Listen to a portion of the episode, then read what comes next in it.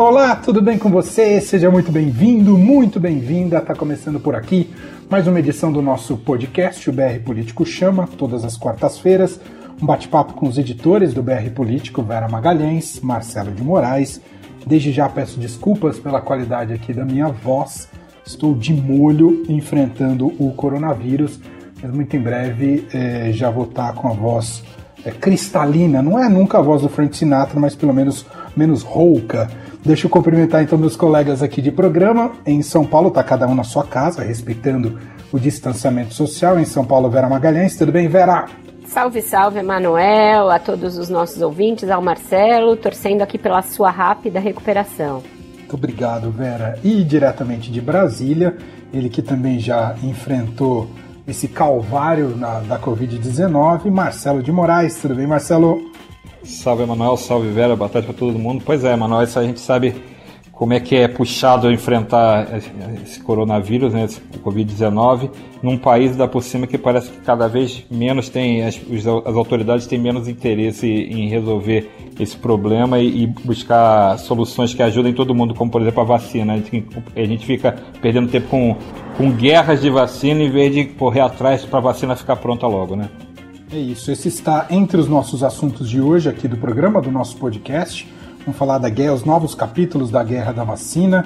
Tem também reta final das eleições, domingo, primeiro turno das eleições. Vamos saber como é que o que podemos esperar sobre os candidatos e definições desses últimos dias.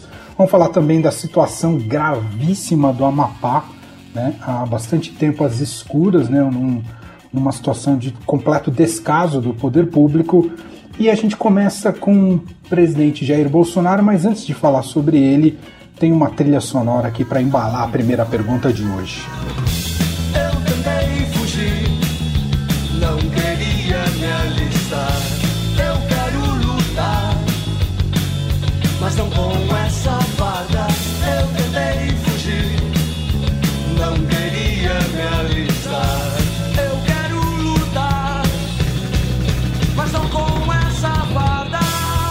E aí, Vera Magalhães, o Ira já deu o tom. A gente precisa se preparar para a guerra, Vera?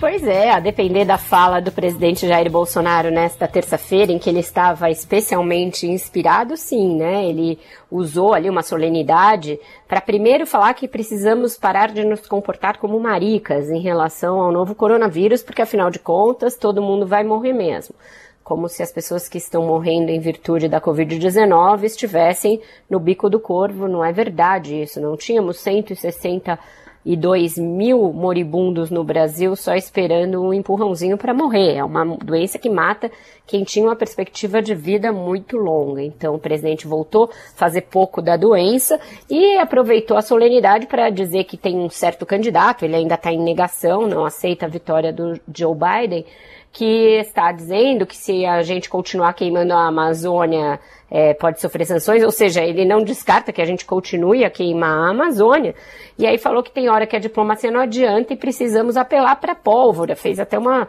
um, instou o Ernesto Araújo, sempre diligente, a concordar com ele. É, é lógico que não passa de uma bravata boba, porque a gente não tem nenhum tipo de é, propensão a iniciar qualquer tipo de, de, de, exercício bélico em relação aos Estados Unidos, nem nada, mas foi mais um ridículo num dia é, em que o Bolsonaro já tinha é, feito pouco da paralisia da, da, da, pesquisa da vacina, e esse é um tema sério que a gente vai tratar adiante, e falar dessa coisa do maricas. O presidente parece que sempre quer chocar a opinião pública, sempre quer criar algum factoide quando ele está em maus lençóis, seja em termos de popularidade, seja é, em relação à sua família enfrentando alguma investigação. E parece que o dia é, de ontem, né, a gente grava esse podcast na quarta, então a terça-feira foi especialmente é, para é, ele voltado para esse tipo de diversionismo, ou balbúrdia, como gosta o Marcelo de Moraes. Ô Marcelo, então já estão passando a bola para você. Por que, que aquele Bolsonaro moderado já foi esquecido, hein, Marcelo? Ah, eu acho que ele nunca existiu, né? A gente já tinha comentado isso aqui no, no podcast da gente, que aquilo ali era para era, um, era uma coisa pública ali para ver se colava, que ele estava mais tranquilo, que agora ele era Jair Paz e Amor. Nunca teve Jair Paz e Amor, ele é esse de pontes. É, imagina, ele, ele demole as pontes, ele coloca lá aquela, aquela banana de dinamite e explode tudo, entendeu? Então, assim, não, é uma surpresa o tom do Bolsonaro só para quem acreditou na, que podia ser possível que ele que tem uma trajetória com esse, essas frases que ele fala nessa solenidade, que era uma solenidade de, de retomada do turismo, que também tenho grande dúvida onde é que vai vir a retomada do turismo ainda, porque não tem essa, esse fluxo ainda. Mas tudo bem, é uma intenção, ok. Mas era para ser um, um, um, tema de discussão completamente diferente. Ele vai lá e dá, é, é, o Jair Bolsonaro da Câmara. Aquele é o Jair Bolsonaro que aparecia é, no plenário ali, que aparecia no Salão Verde. Ele fazia esse tipo de declaração à torta direito. As declarações polêmicas, que era, né, nem, acho que é de ontem passou até do nível balbúrdia. Acho que o balbúrdia top, Vera. Acho que ontem ele, uhum. ele, ele, ele, quando ele faz fala não só da história do que o, o negacionismo do coronavírus em relação chamando o Brasil de país de maricas, porque fica se lamuriando, se lamentando, ter que seguir a vida, como também ele faz, ele faz um desabafo esquisitíssimo, inclusive, dizendo que a vida dele era uma desgraça, que ele não tinha paz, que era problema o tempo todo. Mas ele tinha alguma dúvida que a presidência da República é problema o tempo todo? Alguém disse para ele que era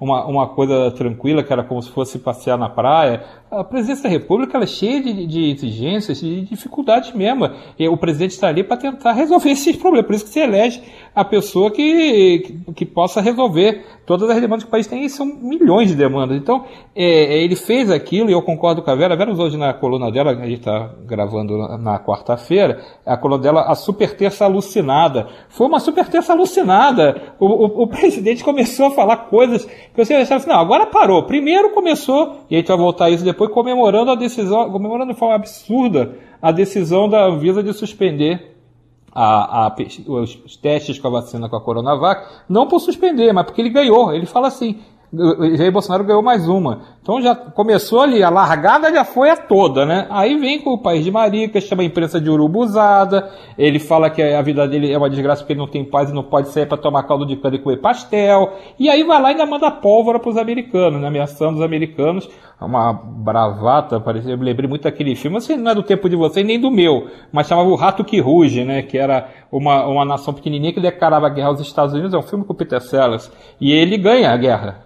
Ele ganha, ele ganha a guerra dos Estados Unidos e aí o filme tudo gira em torno dele. Então a gente começou a ter um festival nas redes sociais, comparar eh, a tropa brasileira ao Sargento Pincel dos Trapalhões, começaram a falar que, o, que a moeda brasileira vai ser dólar, então a guerra é boa, porque a gente vai perder, vai virar, todo mundo vai passar a ganhar em dólar. Então a gente, é, é, é, são mais falas que em vez de fazer o efeito que eu acho que ele imaginava que podia fazer, mobiliza aquela base mais é, alucinada ali que ele tem naqueles bolsonaristas mais radicais, mas não serve, só serve para expor a fragilidade dele, serve para mostrar que ele não tem respostas importantes para questões importantes. Uma delas, o coronavírus. Qual é a resposta que a gente tem nas pesquisas? Qual é a resposta que a gente tem se vier uma segunda onda? Qual é a resposta que a gente tem para as aulas? Qual é a resposta que a gente tem para é, é a economia? A gente não tem nada disso. E aí outra questão, como retoma a economia? Reformas, cadê a reforma? Não tem mais reforma, abandonou a reforma? Como é que vai ficar a dívida pública? O ministro da Economia falando hiperinflação. Então assim, é tanta coisa mais importante do que ficar falando grosso na direção, é nem na direção dos Estados Unidos, na direção do candidato que ele chama, né? Que ele não diz nem que é não dá nem o nome do Biden. Então, eu, eu acho que essa estratégia de diversionismo, essa estratégia de tirar do foco as questões importantes, elas perigam se reproduzir em desgaste para o presidente, como está aparecendo. Vamos lembrar que a, a, imagem dele melhorou muito, impulsionada pelo auxílio emergencial. Vai acabar o auxílio emergencial. Se não tiver essa, esse combustível para colocar na popularidade dele, vai ficar só essa balbúrdia para ele administrar e vai cair. O Vera, quem tem, quem tem cumprido uma espécie de papel de auxílio emergencial retórico do presidente Jair Bolsonaro é o vice-presidente Hamilton Mourão, mas aparentemente ele não anda com muitos créditos com o próprio Bolsonaro, que declarou que não tem conversado com o Mourão. Como é que está essa relação, hein, Vera? Tá ruim, Emanuel, porque o Mourão, nas últimas semanas, voltou a fazer algo que ele fazia no ano passado, no início do mandato, que era funcionar justamente como uma, um algodão entre cristais e mostrar as vezes em que Bolsonaro fala coisas sem sentido. Nesse caso da, da questão dos Estados Unidos, foi um caso. Ele deu uma zoada, ele falou que isso é uma retórica antiga, é, que ele usou um aforismo, que não existe isso. Ele já tinha feito isso com a questão da vacina, falando que é claro que o governo vai comprar a primeira vacina que for aprovada. Então o Mourão está de novo se mostrando como um contraponto ao presidente, ainda mais no momento em que o Bolsonaro usa, de novo, até os militares, como bucha de canhão. O presidente da Anvisa é um almirante, então é, ele fez um papel ali muito complicado. É que agora a Anvisa já recuou, e aí eu já estou entrando no nosso segundo tema, subvertendo a sua ordem aqui. Mas uh, o que, que aconteceu, né?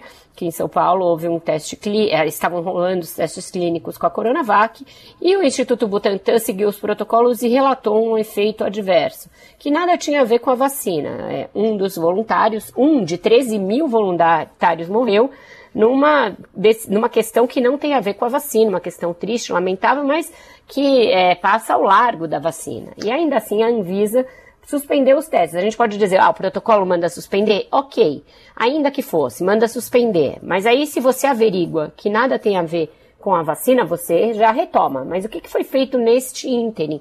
O presidente usou a suspensão do teste clínico politicamente. Disse que era mais uma vitória de Jair Bolsonaro, se referindo à sua guerra com o João Dória Júnior.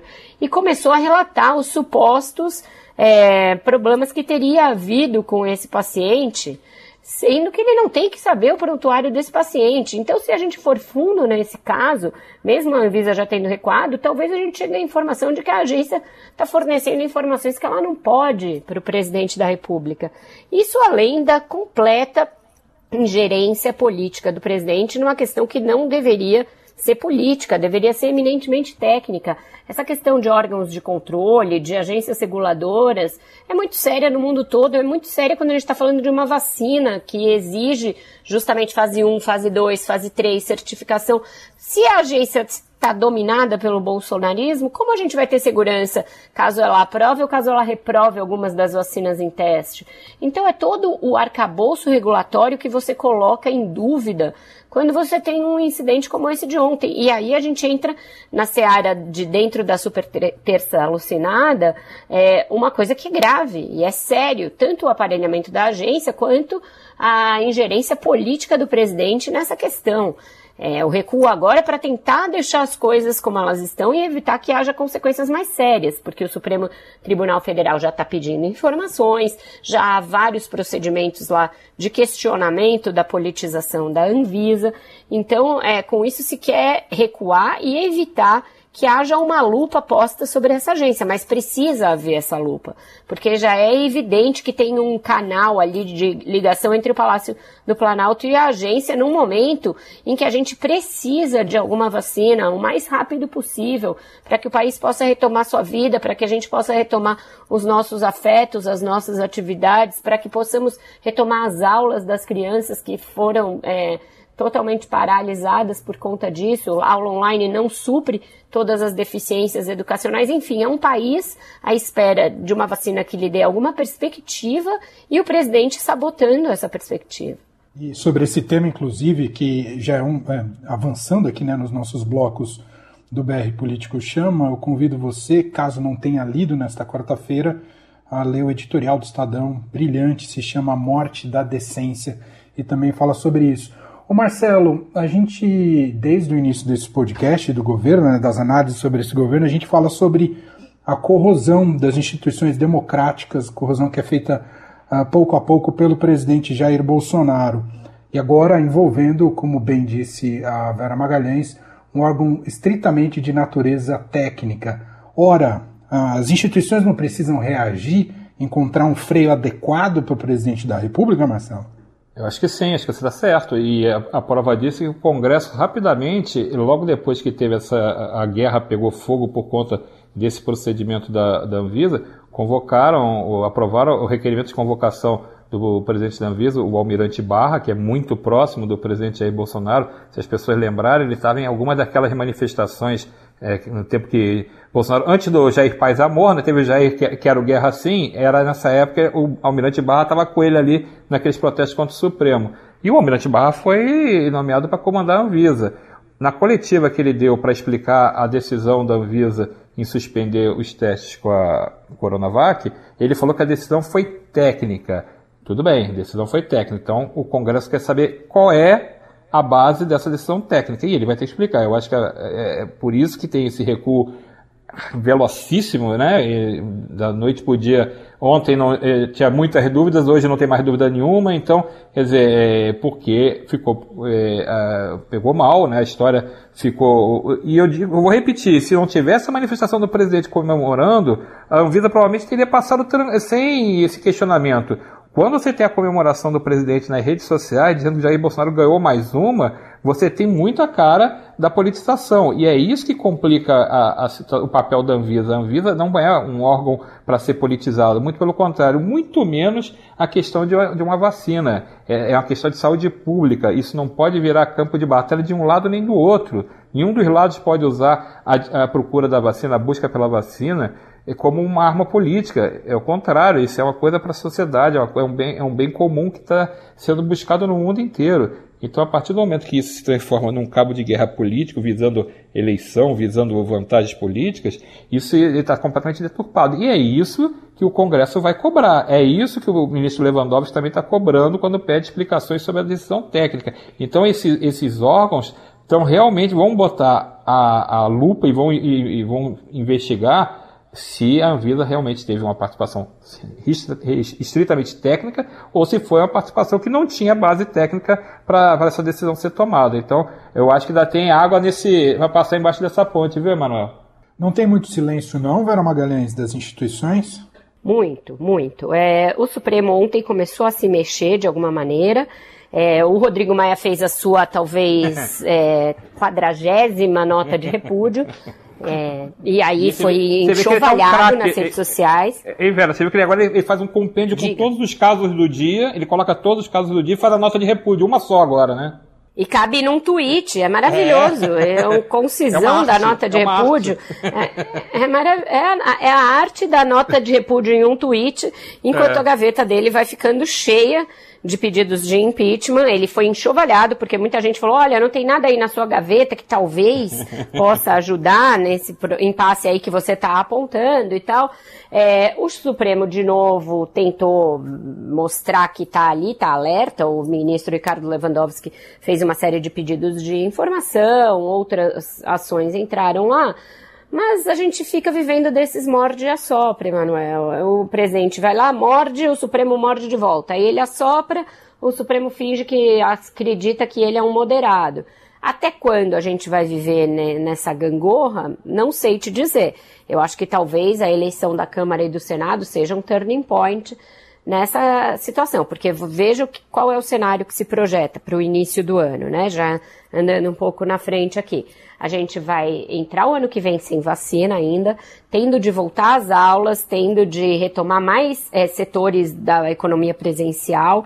É, sem que o, o, governo federal tenha dado nenhuma solução para essa situação do coronavírus, com a economia periclitante, a gente pode per perder o status de estar entre as 10 maiores economias do mundo, temos um, um desemprego galopante e não temos o auxílio emergencial, pelo menos até agora, uma perspectiva de que ele seja renovado, de que ele seja prorrogado, não temos a tal renda definitiva, então é um ano que começa sob o signo, provavelmente, da impopularidade do presidente. Aquele sopro de popularidade que ele tinha experimentado já está se esvaindo. Aqui na capital, o Ibope mostra, a capital de São Paulo, que 54% julgam o seu governo ruim ou péssimo. Isso se reflete na eleição, a gente vai falar mais adiante.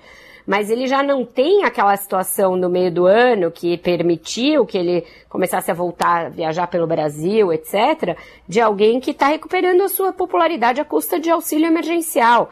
Se ele tiver realmente sido derrotado nas eleições municipais, se esses congressistas voltarem para a Câmara e para o Senado com este novo mapa em que o centro pode ter ganhado espaço e, e ele e o petismo derrotados, isso pode se traduzir em uma outra de, é, realidade na eleição da Câmara e do Senado.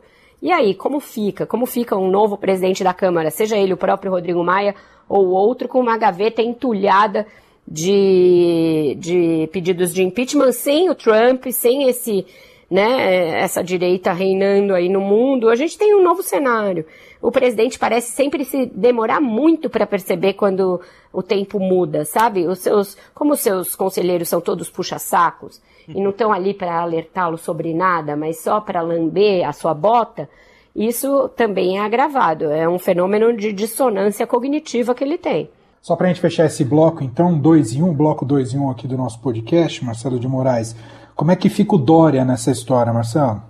É, ele também está sendo criticado nessa parte de, de bater muito bumbo a favor de, da, da vacina. Ele bota prazos para anunciar a vacina. Claro que tem um, um, uma tentativa de, de capitalizar politicamente a vacina, mas, é, enfim, a gente tem todo mundo que está buscando facilitar, encontrar algum tipo de vacina, vai levar uma, uma vantagem nessa, nessa discussão, porque, enfim, a gente precisa de uma vacina, se for a chinesa, se for a russa, se for a sueca, a belga, a, a holandesa, qualquer uma, a gente quer uma que seja aprovada, que seja eficaz que, não, que o efeito colateral tenha sido testado e não tenha nada, por exemplo, o, os russos estão dizendo, e aí não tem tanta informação, tanto embasamento técnico para garantir que a, a Sputnik, né, que seria a deles, tem 92% de eficiência. Então, assim, a gente quer vacina. Então, nesse caso, entre você ficar numa posição de ser contrário à vacina, de ser negacionista ao coronavírus, como é o caso do presidente Bolsonaro, que ele não é que ele seja contrário à vacina, ele é contrário a essa vacina específica,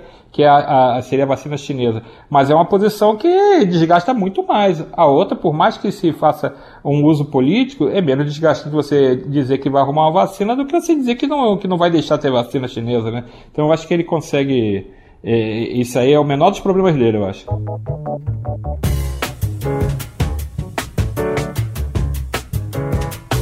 Muito bem, assim a gente fecha o nosso, nossos dois primeiros blocos aqui do programa de hoje, nosso podcast BR Político Chama. E a partir de agora vamos discutir um pouco mais sobre eleições. Neste domingo, dia 15 de novembro, temos o primeiro turno das eleições, todas as cidades, né, com definição de prefeitos e vereadores. E claro, isso mexe muito com o jogo político, com os padrinhos políticos, e vamos discutir aqui também um pouco do cenário nas principais capitais. Vou aproveitar, já que estamos falando de principais capitais, Vera, você comandou inclusive o debate realizado aqui pelo Estadão com os principais, os mais bem colocados candidatos à Prefeitura de São Paulo. Queria te ouvir um pouco do cenário de São Paulo, o que, que você achou do debate e também do valor do debate nessa reta final para definição do voto, Vera um valor inestimável, Emanuel. A gente, ainda bem, é, tem uma semana marcada pelos debates. A reta final da campanha é um resgate dos debates que ficaram totalmente é, ausentes ao longo de toda a campanha. As TVs tiveram, a meu ver, uma atitude bastante equivocada.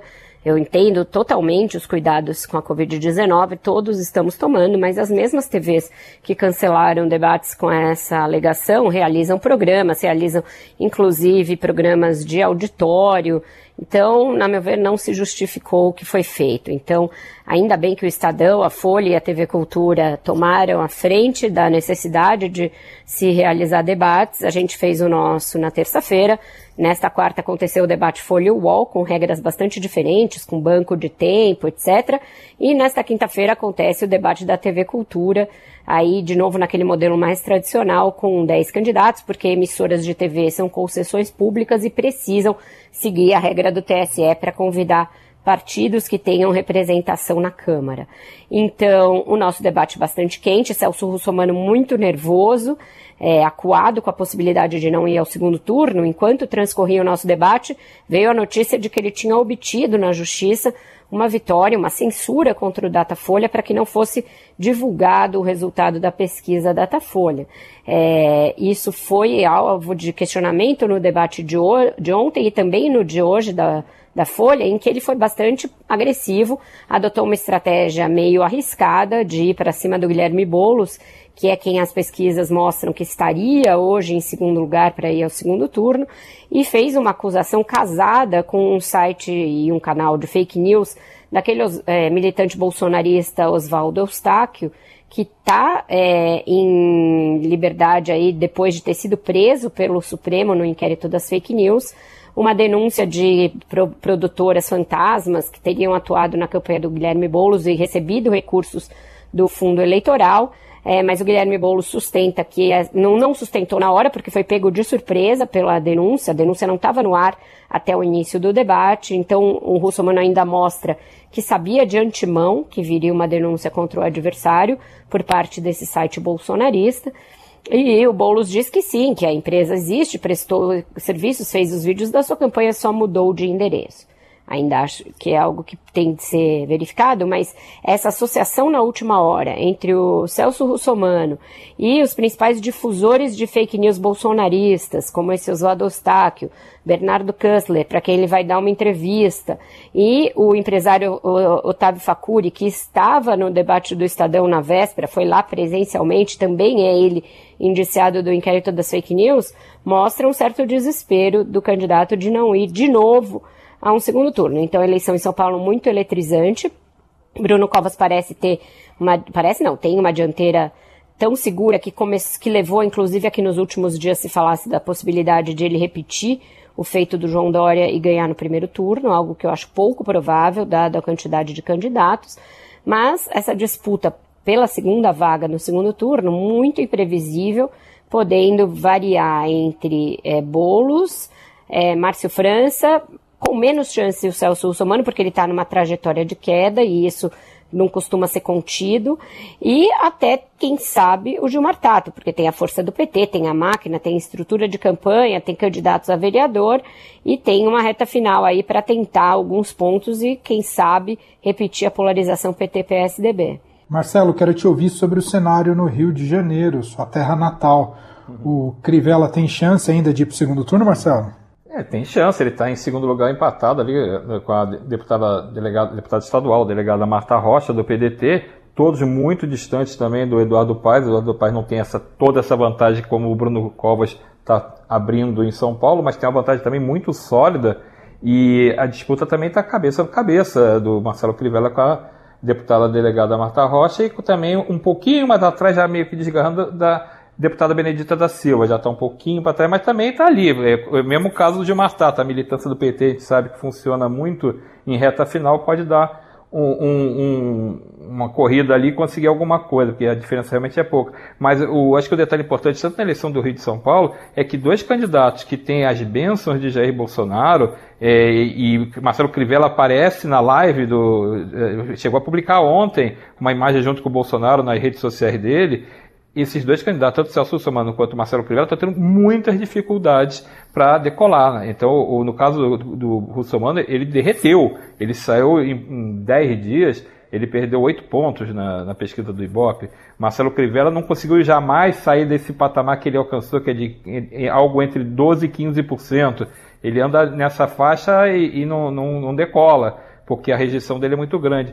Então, além de, de, você ter um quadro se definindo e deixando de fora dois candidatos que provavelmente se imaginava antes da eleição começar que seriam pelo menos presença certa no segundo turno, é, você já, além de eles estarem fora, estão arrastando o prejuízo eleitoral deles para o presidente Bolsonaro. O Bolsonaro está pegando essa, essa, essa conta, porque se ele não, não, não participa, se ele fica fora da campanha, se ele não participa diretamente, ele vai dizer, ah, não, eu gostava, mas não fiz campanha. A partir do momento que ele vai lá e faz campanha, bota a cara, pede voto, vai do lado, faz vídeo e o sujeito não decola, parece o quê? O presidente está fraco, não tem capacidade de emprestar o apoio nem para um candidato que, que não é, não está emprestando para um desconhecido. E quando empresta para pessoas que são menos conhecidas, eu vou dar um exemplo, Recife, ele está tentando fazer, pegar no tranco a candidatura da, da, delegada Patrícia, que é candidata do Podemos. Ela está ainda longe da, do segundo turno, então não, também não consegue fazer decolar. Essa eleição pode acabar sendo marcada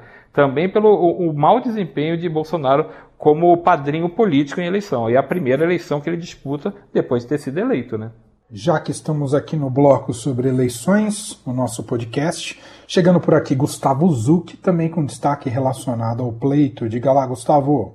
Reta final de campanha, as urnas serão abertas no próximo domingo, mas ao menos nesse primeiro turno, os candidatos não discutiram de um jeito mais aprofundado o principal tema de 2020, o coronavírus. Em especial São Paulo, maior cidade do país, onde as campanhas para a prefeitura praticamente ignoraram o debate de como será a cidade e os problemas decorrentes da pandemia, como explicou o BR Político a professora de administração pública da FGV, Gabriela Lota. eu acho que os candidatos não estão se preparando para esse momento, na verdade. Acho que isso falta na campanha como um todo, mas também acho que falta nas candidaturas e nas propostas.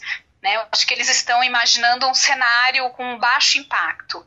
Né? Isso eu tenho visto não só na, na, nessa, na campanha para a Prefeitura de São Paulo, isso eu tenho visto em várias campanhas para outros municípios, essa ausência de um, de um debate mais qualificado do que, que vai ser a gestão da cidade num contexto com e pós-pandemia mas me impressiona e me assusta o negacionismo da, das candidaturas em relação a essa temática. Que para mim, assim, isso apareceu de maneira muito marginal, né? Mas para mim deveria ser o tema central. Eu lembro que algum dos candidatos, não lembro qual foi, até falou ah, a gente poderia pensar em fazer uma política desse tipo para fazer geração de emprego e renda é, no pós-pandemia. Isso deveria ser a tônica da política. Né? Como é que você associa, por exemplo, geração de emprego e renda com o aumento do acesso à saúde? Nesse momento, o debate que aparece é sobre a vacina, em especial com Jair Bolsonaro mandando seus candidatos tocar uma verdadeira fanfarra contra a vacinação obrigatória e atacando a vacina que está sendo desenvolvida pelo Instituto Butantan. Só que, mesmo eficaz, a vacina não será uma panaceia para os problemas. Esse é o tema que tem que ser prioritário no segundo turno, de acordo com a professora Gabriela Lota. Para mim, assim, o tema central que deveria nortear esse segundo turno é como, é exatamente o que eu já falei antes, como reestruturar ou como pensar uma gestão da cidade no momento pós-pandemia, né? Então, e que são temas que vendem bem politicamente. Por isso que me, me impressiona como eles não estejam falando disso, né? Então, como é que você melhora o serviço saúde, como é que você faz geração de emprego e renda nessa cidade em que o desemprego está batendo as alturas, né? Como é que você vai pensar a retomada da educação e o fortalecimento da educação? Então, para mim, esses temas de pensar essa gestão da cidade que está muito mais na política social do que na política de infraestrutura, que é o tema que mais tem sido debatido agora, é, deveria ser essa tônica do segundo turno. A cobertura completa das eleições e das principais cidades com segundo turno você confere no BR Político. Gustavo Zuc, de Brasília, até a próxima.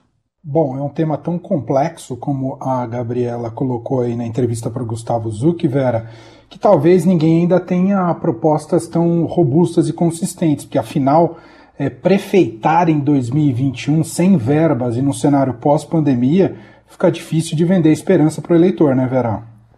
Eu acho que isso explica, em grande parte, o certo sucesso que políticos mais experientes, ali com grandes partidos, estão alcançando nas pesquisas, Emanuel. Acho que a população olha para o espectro de candidatos e tem menos vontade do que tinha em 2018 de fazer experimentos.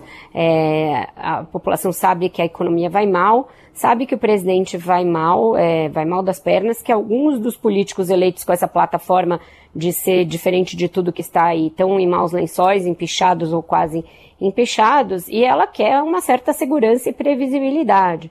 Vamos esperar o resultado do domingo, mas eu acho que vem aí uma análise possível de que é um resgate da política. Eu acho isso muito, muito é, emblemático e pode ser uma das grandes marcas dessa eleição. Certamente, alguém que não tenha experiência com orçamento público e com saúde pública não é alguém mais é, moldado para assumir as cidades num ano tão desafiador quanto vai ser 2021.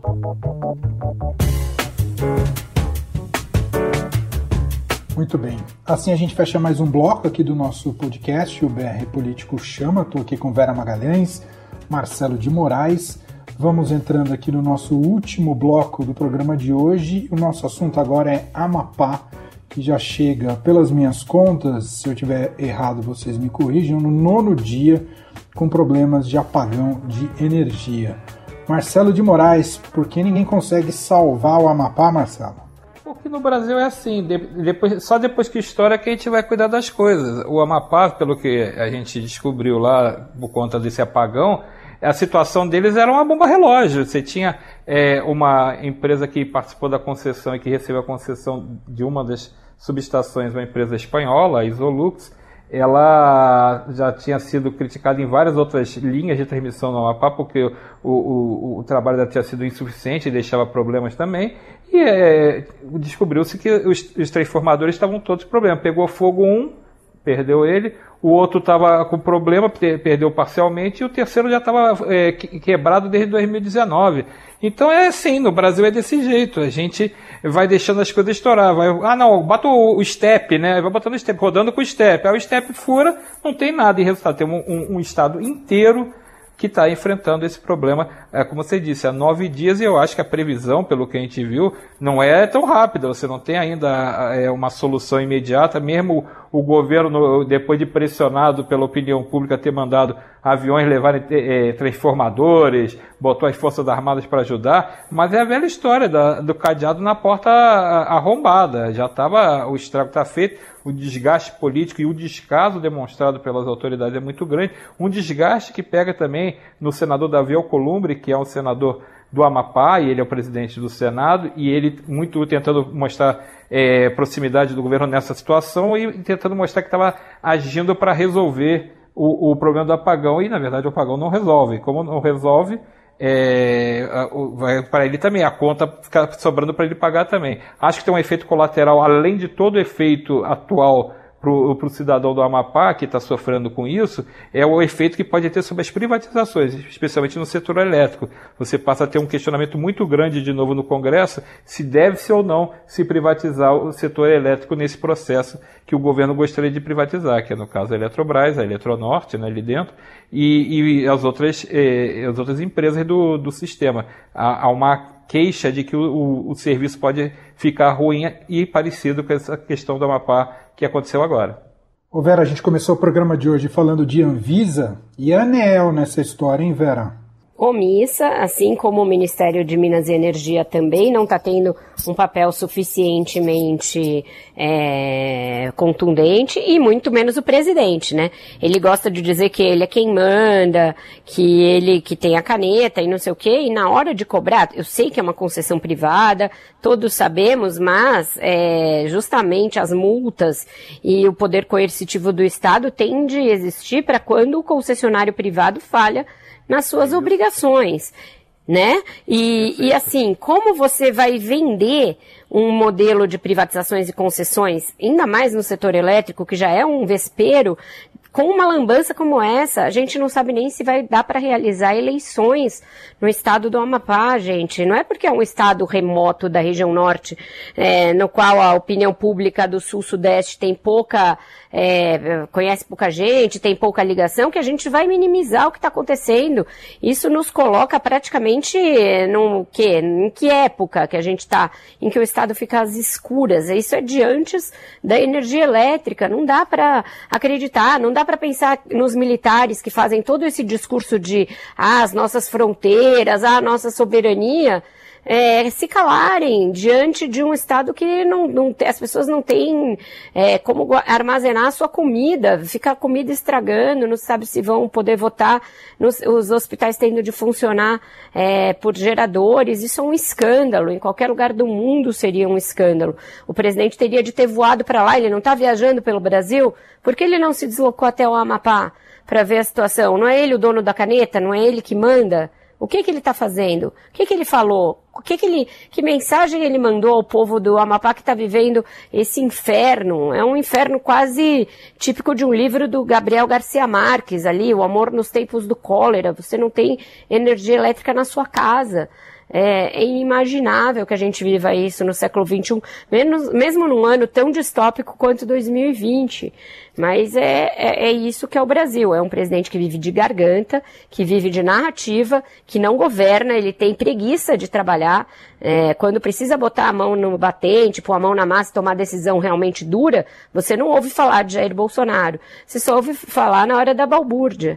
E agora a gente tem uma situação em que, é, daqui por diante, será que o Congresso vai estar mais animado para votar uma eventual concessão da Eletrobras? Duvido muito. O presidente do Senado é desse estado, o irmão dele é candidato. Ele está botando fogo pelas ventas com essa situação. Então, é, é, um microcosmo, é um estado pequeno, pouca população, pouca influência política, mas tem as suas peculiaridades. Tem o Davi Alcolumbre que é de lá. Isso aí, em algum momento, vai virar um, um sabor político para o presidente Jair Bolsonaro. Imagina se o irmão do Davi Alcolumbre perde a eleição para prefeito, ele estava em primeiro lugar até a semana passada. Imagina se ele perde a eleição para prefeito por conta do, do, impacto político dessa história. Imagina o, a, o bom humor que Davi Alcolumbre vai se dirigir com o governo a partir daí.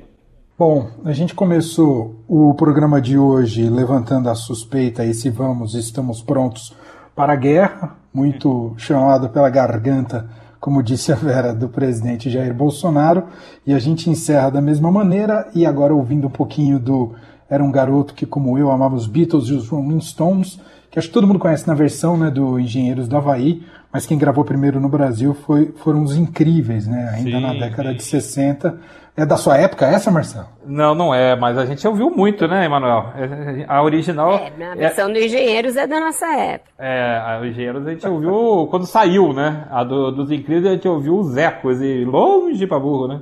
E para as novas gerações, pasmem vocês dois, mas tem uma versão do KLB, sabia? Ah, não. Não, vamos evitar para os ah. nossos ouvintes isso. Aí não. De aí, é- drogas aí, é- pesadas, aí, basta aí é guerra química. Hein? Aí é guerra é, química, exato. não vale. Calma, calma, Emanuel. É isso. Tá na cloroquina, mas calma. Já estou delirando.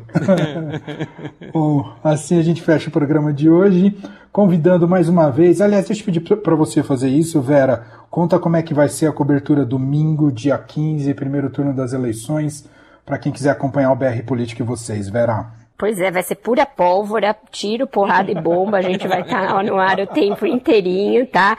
É, todos se alistaram voluntariamente para trabalhar no domingo, né? Mesmo quem não estava de plantão. Saiu a convocação, na... né? É isso, saiu, todos pegaram sua carteira de reservista, estaremos lá, time completo, com análises, lives, notas do Marcelo, da Vera, é, vai ter de tudo num dia especialmente agitado e movimentado. É, eleição municipal, a, gente sabe, nem, não necessariamente segue a pauta nacional, mas ela traz alguns indicativos importantes para a análise da economia, da política e também para o futuro das cidades, né? As cidades ganharam muito relevo na pandemia, né? tem a velha máxima de que ninguém mora no país nem no estado e sim nos municípios. E o desafio de governar os municípios ganhou muito peso e muita relevância nesse momento desafiador que a gente vive. O BR Político vai estar lá tentando traduzir é, resultados políticos, é, administrativos, traçar tendências, tudo em tempo real, Emanuel. Perfeito. Então tá feito convite. E por falar domingo, em guerra, tem uma diga. contratada para essa quarta também, né? É, eu não Qual sei dessa é? guerra. A, a, a, guerra. A guerra é de um lado só, eu acho, né? Tem um, só um lado que é, é interessado na guerra. de um homem só é o de vocês, que é só o mito que se salva aí no Flamengo. E o mito São Paulo não. pode repetir mito, a goleada. Mito não temos.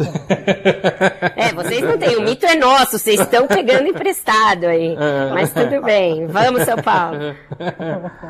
Mas, Emanuel, deixa eu só bem. fazer um, um, comentário sobre a eleição também. É que é importante, acho que a gente viu depois de 2018 e com todos esses episódios de balbúrdia para lá e para cá, como é, é, é, era uma lenda é, que não se realizou essa história de nova política. O que você teve foi a eleição da antipolítica. Eu, eu acho que a gente tem que aproveitar essa eleição. Aqui em Brasília não tem eleição porque não tem prefeito, não tem vereador. Mas no Brasil inteiro tem eleição. É importante as pessoas votarem bem, pensarem bem no voto que vão fazer, para evitar que a gente tenha repetição de cenas, por exemplo, como o governador Wilson Witzel no Rio de Janeiro, o governador de Santa Catarina, o, o, o comandante Moisés, que não conseguem, provavelmente não vão terminar o, o, metade do mandato por conta dos problemas. Então não adianta a solução da negação da política só pela negação, não, é, não vai fazer o Brasil um lugar melhor, não vai fazer sua cidade um lugar melhor, não vai fazer as câmaras municipais um lugar melhor. Então acho que é importante ver realmente quem tem proposta, qual é a proposta, o que, que a pessoa está falando e não votar porque, ah, aquele cara lá, eu concordo com o que ele fala na internet, com o que ele grita.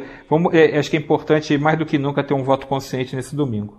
Belo recado, um ótimo recado para a gente encerrar edição de hoje aqui do BR, Político Chama. Estamos em todas as plataformas de streaming, agregadores de podcasts, todas as quartas-feiras, uma edição nova. Então a gente volta na semana que vem com Vera Magalhães e Marcelo de Moraes e também já fazendo um balanço do primeiro turno das eleições municipais no Brasil. Vera Magalhães, muito obrigado mais uma vez e até semana que vem. Obrigada, Emanuel. Obrigada a todos. Bom voto, bom alistamento. Até semana que vem. Obrigado, Marcelo. Um abraço para você. Valeu, Emanuel. Valeu, Vera. Melhoras, Emanuel. Um abraço. Obrigado. Era um garoto amava os Beatles e os Rolling Stones. Girava o mundo, sempre a cantar as coisas lindas da América.